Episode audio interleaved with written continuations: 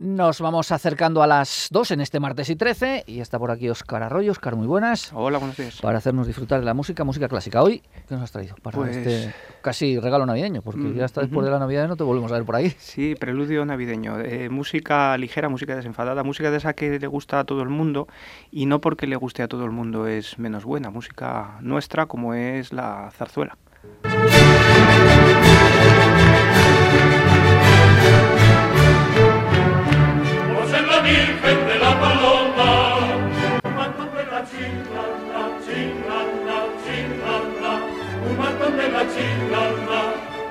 regalar Como un churrito mi niña toma Y no seas en mi nana, mi nana, mi nana Y no seas en mi nana Que me vas a matar Es la primera vez, creo que traes el género chico aquí a este espacio. Pues yo creo que sí, no, nunca había, nunca se había dado pie a la, a la zarzuela. Hombre, la zarzuela es siempre la llaman eso, el, género chico, Sí. ¿no? Se supone que es, eh, nace a partir del- de la ópera, ¿no? De los géneros centroeuropeos como respuesta pues del, del- del carácter español aplicado a la ópera. De hecho, ahora escucharemos algún ejemplo de títulos que de alguna manera beben de, los, de las grandes óperas, pero que bueno intentan reproducir los ritmos, los caracteres españoles eh, aplicados a lo que nos gusta a nosotros.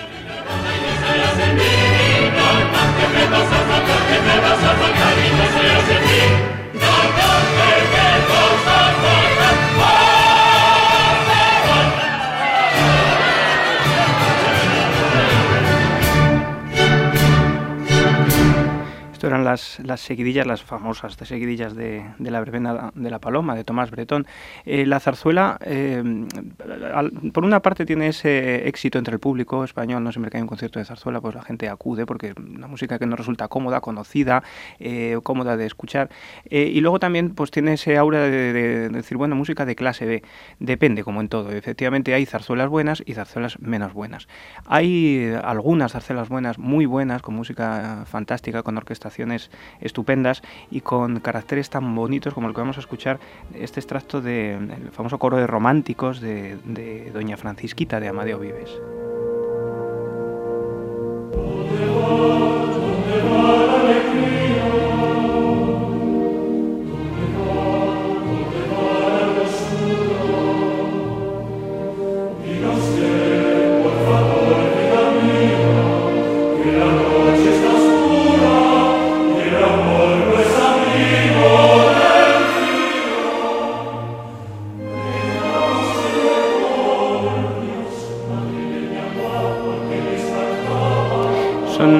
Llamativas las, las letras. A mí me divierte mucho cuando escuchas estos coros en los que los, los mozos o los pollos, como los llaman muchas veces en, en los textos, requiebran a las señoras a la salida de misa, van con sus sombrillas, y ellas, pues, eh, con ese lenguaje de principios del siglo XX en el que, eh, pues claro, eh, igual que hoy día hay que seguir siendo políticamente correcto, pero al final es, eh, estaban ligando. Entonces, ese, ese, Se llama un doble sentido. ese doble sentido, exactamente, es muy divertido, es muy divertidas las letras y cómo los grandes compositores, en este caso como Amadeo Vives, consiguen mezclar esa, ese- esa audacia con los textos y con lo que querían contar con una calidad musical y con una intensidad tan hermosa como esta.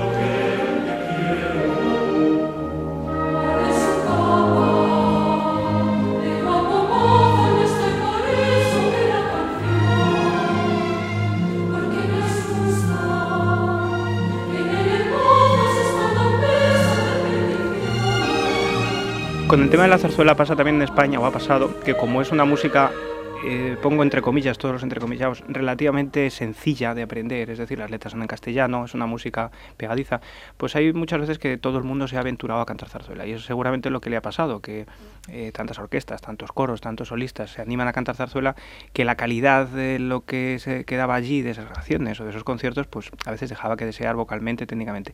Eso seguramente ha contribuido a esa mm, fama o de leyenda negra que pueda tener la zarzuela entre los mm, músicos clásicos tradicionales de pero cuando las grabaciones son buenas, se selecciona el repertorio, se interpretan buenas zarzuelas con buenas puestas en escena y con buenos solistas, pues los resultados son fantásticos.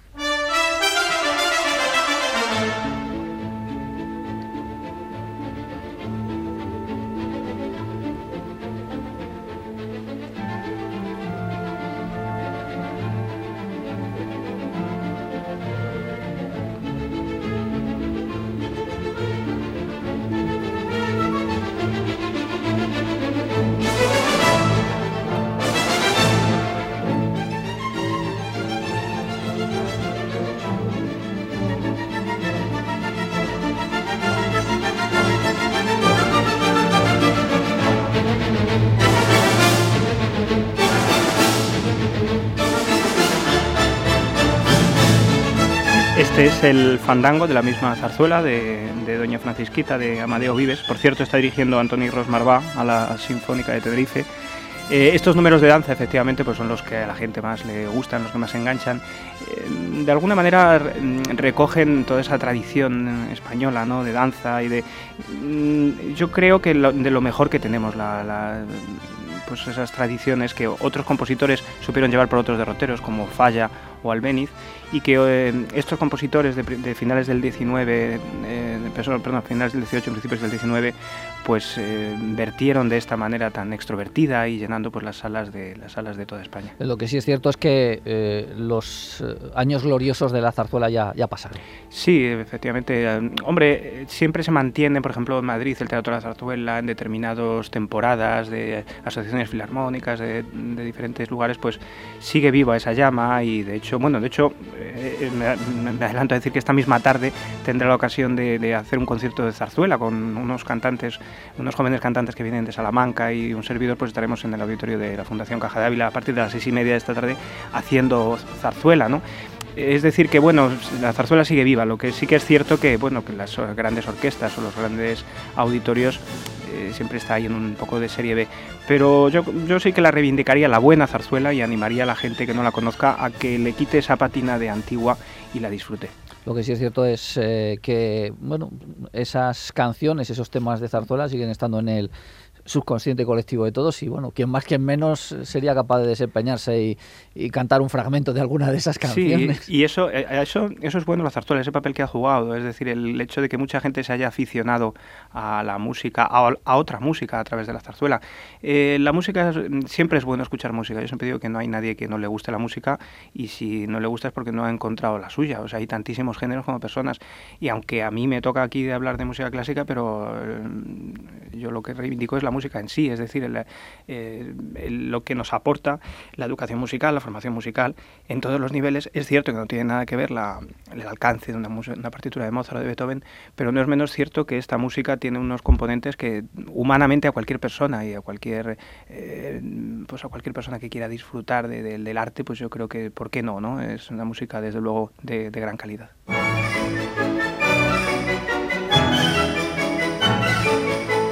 Y nos vamos a despedir con esto, ¿con qué? Pues eh, con música de Barbieri, Francisco Asenjo Barbieri, otro de los grandes zarzuelistas.